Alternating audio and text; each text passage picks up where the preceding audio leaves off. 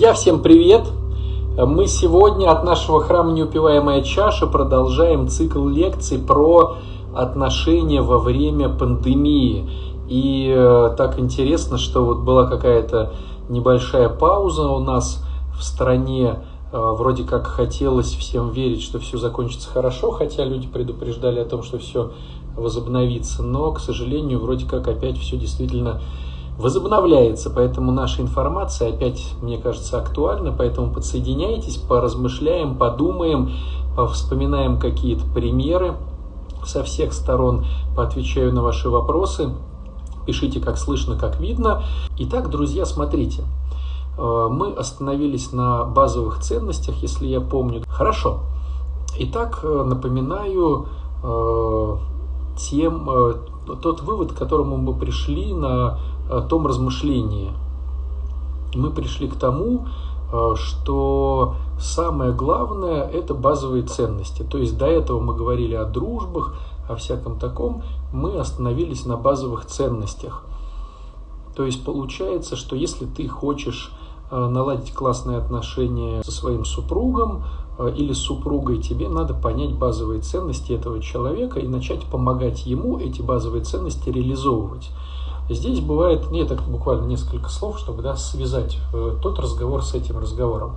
Сложность заключается в том, что некоторые сами по себе, даже не некоторые, давайте, если уж честно говорить, э, то большинство людей не любит себя и, стало быть, не хочет реализовывать свои базовые ценности. Вот в этом есть какой-то парадокс. То есть э, говоря церковным языком, так как мы все пропитаны первородным грехом, и говоря языком психологическим, так как мы все эгоцентристы, то получается, что мы живем все в так называемом треугольнике Карпмана.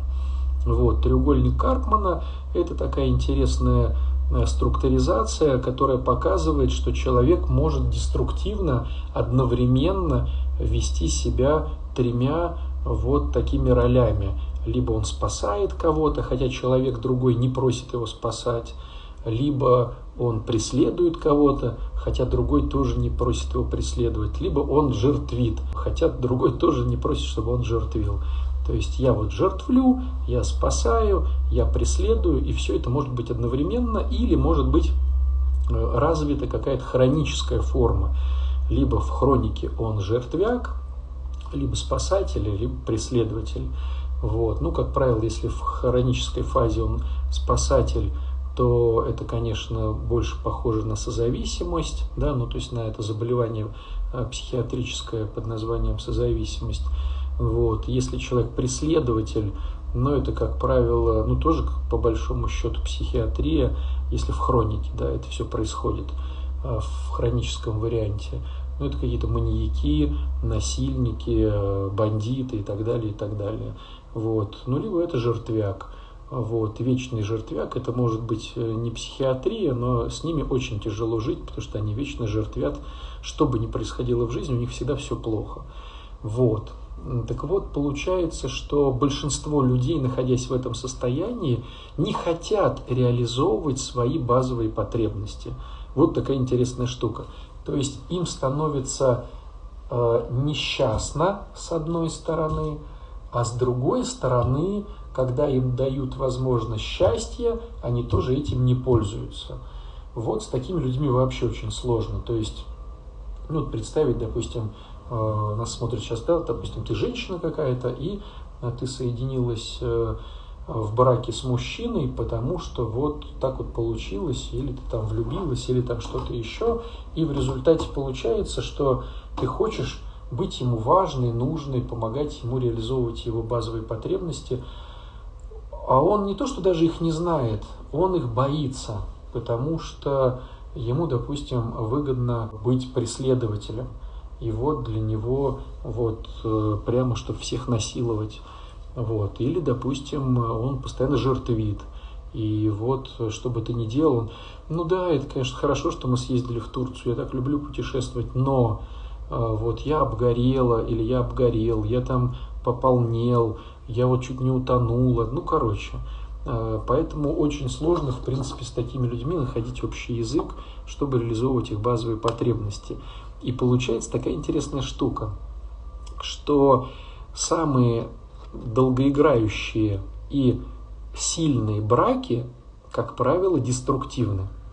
То есть э, хороший, конструктивный, хорошие конструктивные люди, э, им очень сложно удержать брак. Объясню почему сейчас, но просто разовью эту мысль.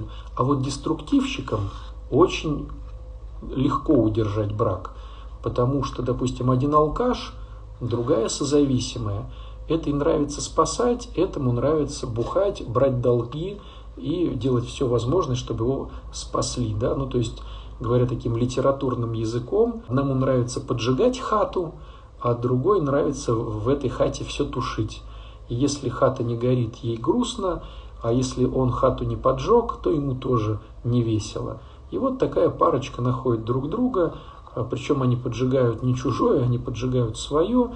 То есть сначала они вместе строят эту избу, потом один поджигает, другой орет, ах ты сволочь, зачем ты поджег, но все-таки в глубине души радостно, что можно сейчас в эту э, избу зайти и коня остановить, который убежал, и мужа вытащить, и всякое такое. Эфиры всегда у нас сохраняются, друзья, если нету помех от Инстаграма. Вот. И поэтому э, вот такие браки, сумасшедшие, скажем так, ну, с психологической точки зрения, не ради красного словца, а типа, а сумасшедшие, реально, да, ну, психиатрические такие истории, они очень длинные, долгие и прямо, прям вообще. Вот. И когда мне говорят, батюшка, мы 30 лет вместе, ну, меня это пугает очень сильно, потому что, как правило, ну, такие вещи, они, ну, люди 30 лет прожили вместе. Если я понимаю, что конструктивных, ну, порядка там 3%, то, как правило, все, кто прожил больше, это, конечно, ну, все очень сложно. А теперь давайте поймем, почему нормальным людям в браке тяжеловато. Раз эти люди авторы, то они не манипулируют людьми э, другими, то есть жена не манипулирует мужем, муж не манипулирует женой, и каждый разрешает друг другу э, вот, быть таким, какой он есть. Но в чем заключается сложность? Мужчина, как правило, эту информацию я вам даю не совсем правильную и точную. Э, почему? Потому что на где-то 10 лет назад, когда на 15 лет назад, когда эта информация собиралась по статистике, уровень инфантильности мужчин был намного ниже. То есть, если мы вспоминаем там 20 лет назад, 25, то мужчина становился взрослым после армии. То есть вот он армию отслужил или институт закончил, вот ему 20, 21, 22 года, он уже мужик он уже там э, жена, дети, там, то все пятое, десятое. А сейчас уровень инфантильности мужчин вырос, и им примерно, чтобы вот выйти из, из гнезда, им нужно вот порядка 27 лет. 27, э, ну 25, кто вышел, это красавчики, да, в основном. А так 27, 28-30 лет, вот такой вот уровень инфантильности. Э, о чем это говорит? Это говорит о том, что пока мужчина не прошел свой уровень инфантильности, он на самом деле не знает, чем он будет заниматься. То есть он пока еще, грубо говоря, не созрел. И э, вот пока он не созрел, у него все может меняться кардинальным образом. То есть он может сначала хотеть быть строителем, через год, значит, пекарем, потом он захочет э, там сниматься в Голливуде, потом он захочет, значит, э, вот, заниматься бизнесами, ну, короче. И так он будет колбаситься до примерно вот 27-30 лет, когда он уже определился с чем-то, вот, в лучшем, опять же, случае, потому что не всегда это бывает, но определился с чем-то и уже по жизни так идет. Хотя, подчеркну, это тоже не всегда. Некоторые там и до 35, до 40 еще инфантильные инфантилы. Но я говорю в общем и целом.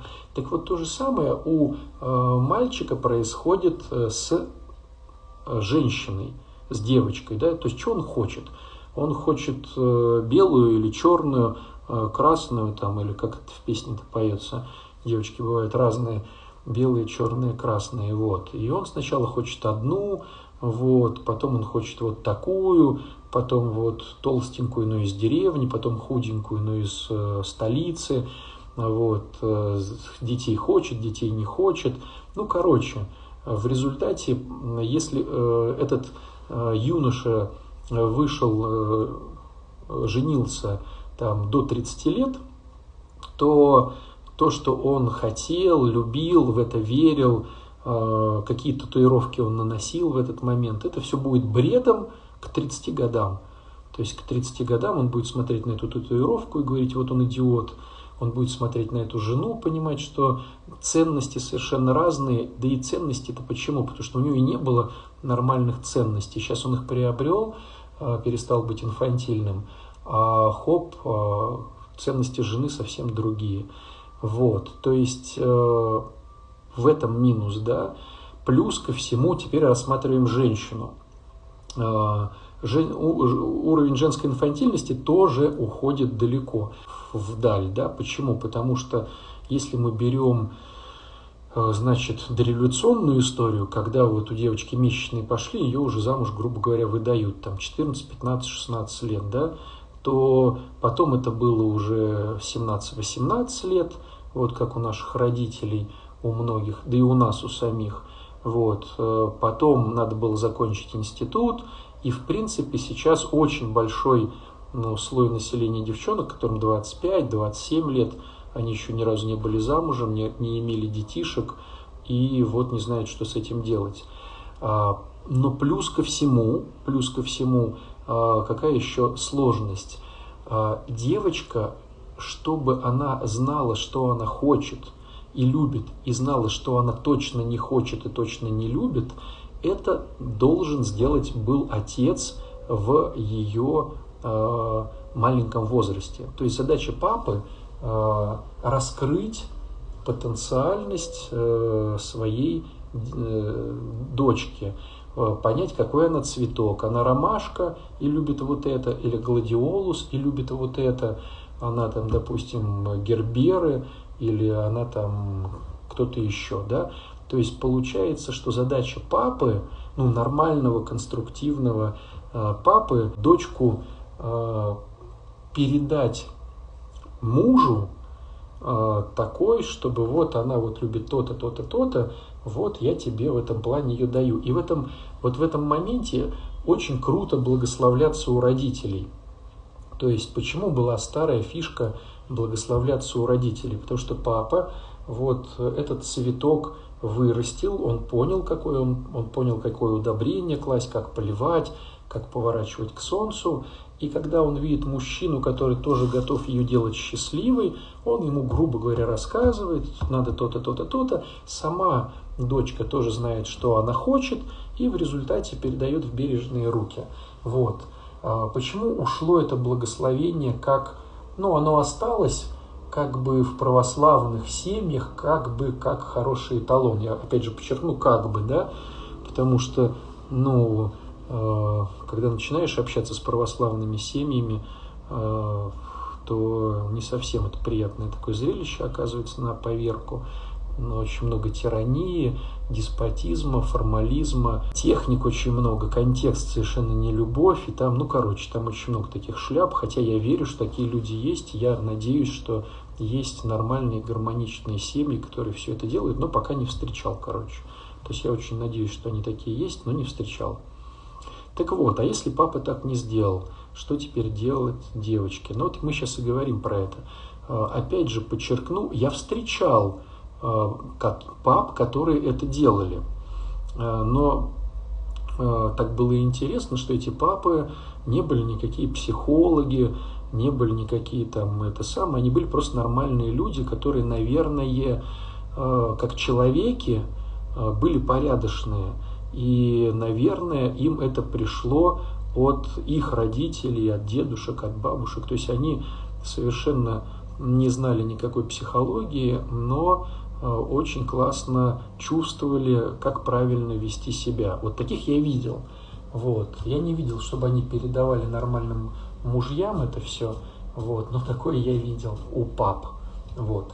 Так вот, что получается? Девочка выходит из-под э, опеки родителей, либо убегает из-под опеки родителей, да, вот. Сама про себя ничего не знает, какой она цветок, гладиолус или, значит, розочка.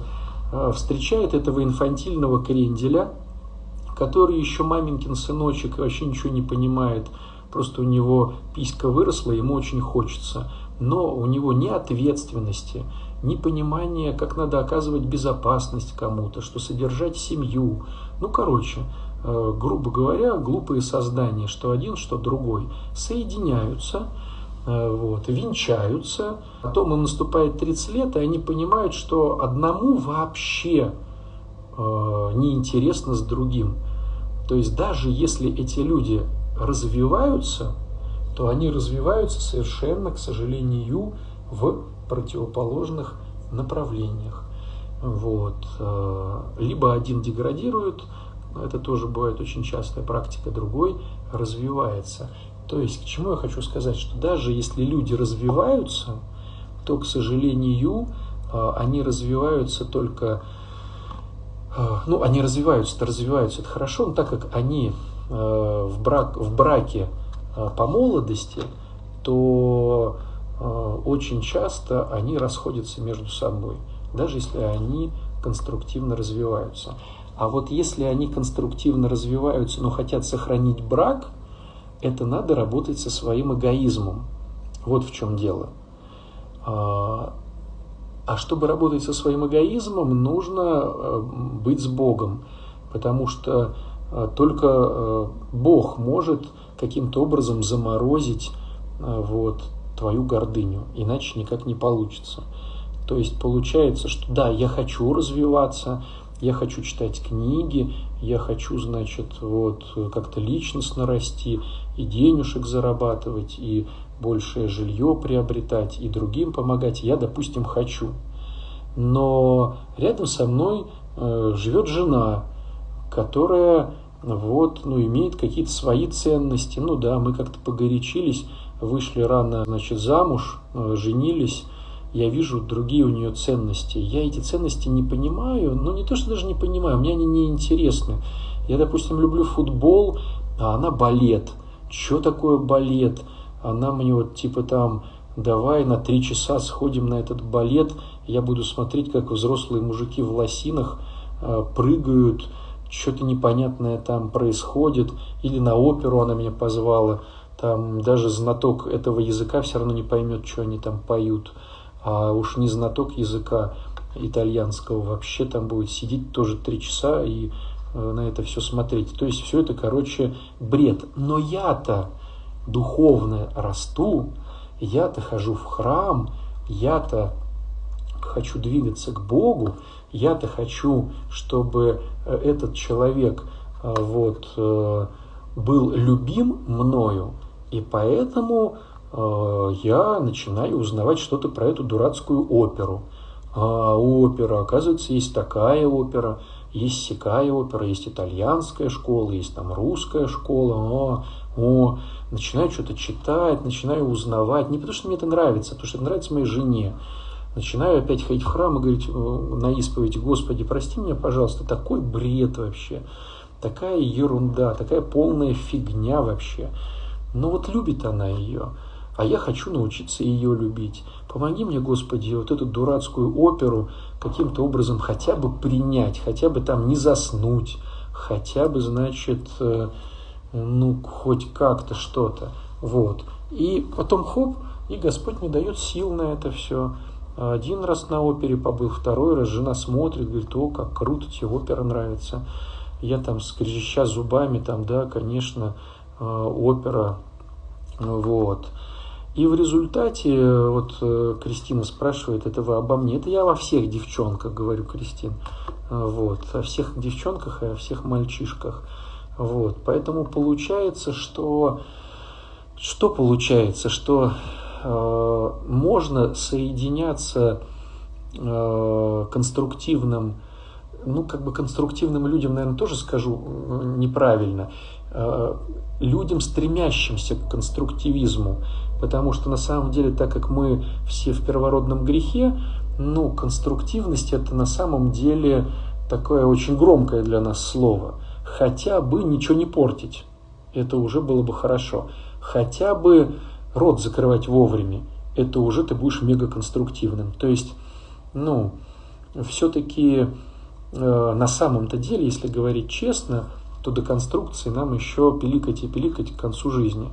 Но хотя бы хоть какие-то элементы конструкции, если мы имеем, если мы хотим развиваться как личностно, так и духовно, вот, то, конечно же, получается, что я учусь, и она учится тоже. В результате, пока мы выбрали сегодня, не завтра, не послезавтра, мы сегодня выбрали быть вместе. Это очень важно, потому что вот эта вся история мы выбираем на всю жизнь. Вот это вот, знаете, ну, ну пафосная история, которая Э, чем больше пафос, тем э, вот, ну, все это больше попахивает нечестностью, потому что не клянитесь, говорится в Евангелии, не клянитесь ни небом, ни землею, ни иною какую клятвою, э, вот, потому что ни локтя себе не можете прибавить в росте.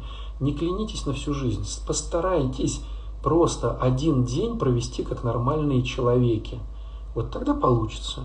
Провел один день, как нормальные человеки, лег спать, поблагодарил Бога, что все-таки, ну, более-менее прошло, попросил помощи в завтрашний день, проснулся, опять попросил помощи в сегодняшний день и провел это максимально, ну, как бы хорошо. Выслушал, хотя было совершенно неинтересно, а хотел, чтобы тебя выслушали – Потом, э, даже если выслушали, ты подумал, что тебя выслушали меньше, а ты выслушал больше, но смирился с этим. Потом э, сходил за кофейком, э, вот, вкусным в пекарне с булочкой, с курасанчиком, вот, принес. Потом, значит, чайник поставил, с собакой погулял, ложишься спать и говоришь, Господи, спасибо тебе большое, что вот, ну, это было лучше, чем вчера. Господи, реально, это не, не пик совершенства, но это было лучше, чем вчера. Спасибо, Господи. И вот когда муж и жена, вот я подчеркну, да, муж и жена, вот пытаются, вот то есть они пытаются, как сказать, у них натура их разводит в стороны, а они вот как бы вот так вот. И вот они день, два, три, четыре, пять. Она на футбол, он с ней на оперу. Она, значит, ему мясо, он ей курасанчик. Она, значит, ему борщик, он утром кофеюшку. Вот день, день, день, день. И если такие люди говорят, а у нас 10 лет сегодня, ты думаешь, ничего себе, красавчики. 10 лет, каждый день они вот что-то как-то. Вот это достойно уважения, друзья. Реально конструктивные ребята, которые стараются расти относительно себя с каждым днем э, все больше и больше, стараются как по духовности э, любить ближнего своего, быть сострадательными к своему ближнему, э, быть, ну скажем так, заботливые по поводу своего ближнего, вот, радоваться его радостям, плакать его плачем, вот это круто. Вот, это, вот к этому надо стремиться. Но это очень тяжело. Каждый день это работа над собой. То есть ты отработал там где-то, приходишь и работаешь еще. Вот. И вот если такие люди, ну вот там, ну таких я не видел, чтобы они 30 лет. То есть я верю, что такие есть наверняка. Но я просто сам не видел. Вот, может, у вас там такие люди есть. Но вот если такие люди скажут, мы реально 30 лет вместе, ну это космос. Конечно, да, я думаю, до них надо дотронуться и сразу же исцелишься. Вот. Но а классика жанра, мы 30 лет, он бухает, я отдаю его кредиты, вот, э, мы просто соседи, э, вот, но в лучшем случае брат с сестрой. Но это вот классика жанра, но она неинтересная. Вот, э, поэтому очень тяжело Э, конструктивным людям иметь брак. Сейчас отмотаю, что-то вы там писали, а я что-то так заболтался. Мне дай волю заболтаться, так я и это самое. Вот. А что делать девочке, если папа таким не был? Ну что делать девочке? Надо ей самой теперь стать своим папой и самой себя развивать. У нас вот ну, родился благодаря вот этим размышлениям такой семинар под названием «Счастливая женщина». Он идет целых 4 месяца, каждый день задания. Мы учимся, вот, это типа я вместо папы и вы вместо папы. А мы учимся вот это все развивать. Ну, такая заморочка еще та. Вот. И это тяжело девчонкам, которые проходят, но и результаты зато хорошие. Целых 4 месяца, 4 жды 3, 120 дней а мы в поте лица каждый день что-то пишем, что-то делаем, что-то как-то. Вот. То есть это сложная история. На самом деле 4 месяца не хватает, но у девчонок все равно происходит откат, потому что очень тяжело заниматься собой. Ну и хорошая схема позанимался, немножко отдохнул, потом опять позанимался, немножко отдохнул. Ну и через какое-то время наступает понимание, что делать. Вот. Мой любимый папочка был простым водителем, обожал мамочку и меня ставил на пьедестал, а когда я падала с него, то он сдувал пыль и ставил обратно. Царство ему небесное. Да, не все папочки были такими. Многие отцы говорят, хорошо детям жениться, пока подростки и не наблудили. Как вы, отче, думаете, благословили бы вы своим? Ой, слушайте, если бы меня спрашивали мои, если бы они подошли и сказали, папочка, как ты думаешь, а благослови, пожалуйста, то я бы им не благословил. То есть меня спросили мои, я бы не благословил, потому что, опять же, повторюсь, э, что вот э, не понимают они еще пока ничего. Настолько они еще маленькие, в свои там 20 лет. Не все. Я видел, к исповеди подходят порой люди и в 18 лет, которые уже 30-летние. Но это потому, что жизнь была очень тяжелой. Где-то горе было, где-то они хапнули, где-то кто-то помер, и они тут же переключились на роль родителя. Вот. Но все равно это какая-то деструкция на самом деле. Вот. Короче, я бы вот так. Вот. Что-то вы ржете надо мной. А, вот, вот, вот. 20 а, лет работаем над этим, кто-то пишет. А, только когда поставила в своей жизни на первое место, стало полегче. И это легко, если убрать свои претензии и благодарить Бога за то, что имеешь. Да все вроде с виду легко, друзья, а когда начинается, все сложно становится. А если у мужа хобби нет, кроме спорта и книг, после работы и по выходным телевизор, это не мое. Ищу совместные передачи, начать книги его читать – ну вот, э, начать вместе с ним э, спорт, э, да, э, значит, э, по выходным смотреть вместе какие-то передачи. Ну, на самом деле, раз муж по выходным э, смотрит телевизор, он вами не заинтересован как женщиной. Я бы все-таки в первую очередь э, вспомнил про инстинкты и э, себя каким-то образом преобразил, чтобы мужчина меньше телевизор смотрел, а больше на жену на свою обращал внимание. Вот, я бы, наверное, такой путь порекомендовал вам. Так, знаю таких людей, говорит вот кто-то с ником Огорацио. Вот, знаю таких людей более 40 лет вместе, ниточки с иголочками. Ну, здорово, да. Я тоже верю, что такие люди есть. Вот, спасибо Господи, жду марафона. Может, благодаря марафону смогу создать семью. Вот, ну да, было бы здорово.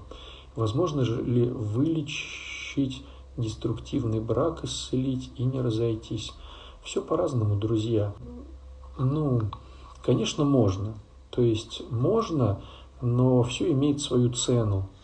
То есть э, вот, ну, классику. Давайте просто расскажу вам классику, которую я бы рекомендовал как э, направление, что ли который имеет миллион ответвлений, но все-таки как направление. Если вы понимаете, что вы находитесь в деструктивном браке, и вы не хотите из него выходить, и все-таки хотите его сохранить, то сначала я бы постарался найти себя в этом браке, что мужчине, что женщине.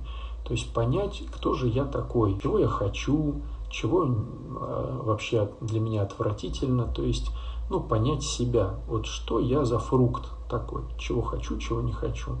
Вот. И здесь уже пути расходятся. Вот. Э, если мы говорим про мужчин, после того, как он понял, чего он хочет, ему надо понять, что хочет его женщина. Вот. И стараться вот каким-то образом ей помочь в реализации себя, то есть полюбить себя сначала. То есть задача мужчины немножко подпитаться силами и разрешить своей женщине поставить курс на «я учусь любить себя». Когда она научится любить себя и станет довольной, она переключится на своего мужа. Вот, женщине, вот, если женщина начинает эти, эти движухи, ей надо вот как раз-таки тогда самой учиться любить себя. Вот. Если она научится себя любить, она станет вкусной, она станет классной, она станет просто э, вот, обворожительной, но она станет женщиной. Вот. И если все будет сделано правильно, то тогда мужчина будет бояться ее потерять. А когда мужчина будет бояться ее потерять, он тогда начнет меняться. Вот женщине меняться не нужно. То есть, вот знаете, когда вообще говорят про личностный рост женщины, мне это не нравится. Но это не совсем правильная формулировка. Все-таки личностный рост, он подходит для мужчины. Мужчина, он растет. А женщина, женщине больше подходит такое, такое словосочетание или фраза, она скидывает с себя чешуйки и стереотипы и комплексы общества – которая сделала из нее там, ну вот, одинаковую женщину. То есть э, всех штампуют как розы общества. А может быть, ты гладиолус. И вот твоя задача не побояться скинуть чешуйки розы и стать настоящим гладиолусом, если ты такая. То есть вот это не личностный рост, это освобождение от э, стереотипов и точек зрения общества. Вот скажем так. Поэтому вот мужчине надо расти, женщине надо освобождаться от э, вот этих чешуек. Вот. И когда э, она освободится, она станет прекрасным цветком. И если мужчине этот цветок нравится, ну, то есть может получиться так, что мужчина скажет, фу, я не хочу, э, значит, жить с гладиолусом. Ну, такое тоже бывает, но это не совсем честно. Просто мужчины порой боятся Э, красивый цветок содержать. Они понимают, как это сложно, тяжело и запарно. Вот. Э, но все же может так получиться, что он скажет, о, ничего себе, как здорово, никому тебя я не отдам. Вот такой он может сказать. И тогда вот можно будет сохранить через это брак. Так, отче, если муж использует обиду как манипуляцию, как вести себя? Ну, все дело в том, что все мы, друзья мои, а не только муж у Галины используют обиду как манипуляцию. Просто обида – это и есть манипуляция. То есть э, в чем смысл этой манипуляции? Вот видишь, я обиделся. Поэтому, если хочешь, чтобы в следующий раз я не обиделся, веди себя так, как я хочу, а не как ты хочешь. Вот. И вы, девчонки, используете эти манипуляции, и мальчишки используют манипуляции. Я даже больше могу сказать. Вот если сейчас спросить Галину, сколько она в этом браке прожила с мужем, то это будет долгий срок. Так вот, э, это говорит о том, что в этой семье принято использовать обиду как манипуляцию. То есть и Галина ее использует, и муж использует. То есть семья это одно и то же. Только, знаете, как говорят, только в профиль. Вот, та же это самое, только в профиль. То есть э, удивительно, когда приходит там муж и говорит, вот моя жена то-то. Или жена приходит, вот мой муж то-то. Да на самом деле вы одно и то же. Если горячую и холодную воду вот, долго держать вместе, то она станет теплой. Поэтому и муж имеет эти свойства, и жена имеет эти свойства, и друг на друга вы все кидаете, хотя вы одни и те же. Иначе вы бы не жили вместе, вы бы давно уже разошлись, если бы не соединились. Вот, поэтому что я посоветую Галине? В первую очередь самой начать учиться убирать манипуляции, потом уже их как-то к мужу вот смотреть. А, так, следующий вопрос. Если жена больше зарабатывает, это деструктивные отношения? но на одной горизонтали по занимаемой, а, но на одной горизонтали по занимаемой должности. Меня это подбешивает по-любому. Ну вот, какая же тут конструкция, если вас это подбешивает. А, чисто теоретически, ну, а, если жена зарабатывает больше, чем муж, надо настолько быть мудрой, Э, чтобы тянуть эту лямку, я не, я не встречал. То есть я теоретически понимаю, то есть если бы сейчас ко мне на консультацию пришла женщина, которая зарабатывает больше, не хочет от этого отказываться, и она бы задала мне вопрос, что же делать, то, наверное, я понимаю стратегию, но она как бы не один вопрос, это ну, долгая стратегия, как ей прятать свои доходы, как ей все равно хвалить мужа, как ей его не кастрировать, чтобы он развивался как мужчина. То есть я направление понимаю, но пока таких запросов у меня не было. Вот. Хотя это очень сложно. Если муж хочет, чтобы я все время была рядом, как-то нет возможности времени для себя, просто одной. А если не рядом, якобы не люблю. Это нормально. А, Галина, тебе надо прочитать такую замечательную книжку «Пять языков любви». Э, Чепман, такой автор Чепман, если ты сейчас в поисковике в любом наберешь, там в Яндексе, в Гугле, она бесплатно есть, э, читается за один вечер. Вот. У твоего мужа язык любви – это время. Вот. Поэтому он очень хочет. Прочитай эту книжечку, там будет очень много ответов на твои вопросы. Оксана спрашивает, пытаюсь вас вспомнить о себе такой, какая я была еще девочка, о чем мечтала. Да, это сложно. Вот, 20 лет Галя прожила с мужем со своим. Вот, э, да, прекрасная книга, многие девчонки читали. Я могу так сказать, если ты хочешь, чтобы от тебя было мега супер сложно отказаться, то, прочитав эту книгу, просто учись это делать. Вот. И тогда у человека почти не будет шансов. Ну, если ты делаешь все правильно, шансов не будет. Ну, так как многие делают неправильно, поэтому говорю почти. Не будет шансов от тебя уйти. И он будет а, это делать. Э, Гарри Чепман «Пять языков любви». Пять языков любви. Пусть будет мой первый запрос про развитие и хвалить мужа. Он же умный, надо поработать мне. Как часто бывает, что один старается понять интересы другого, но все старания не дают сближения. Э, друзья мои, э, дело не в том, чтобы понять э, базовые потребности другого человека. Это как бы, ну, даже не полбеды. Все заключается в том, что поняв, надо делать. То есть, а, я вдруг поняла, что он любит свободу. Вот теперь надо научиться давать ему эту свободу.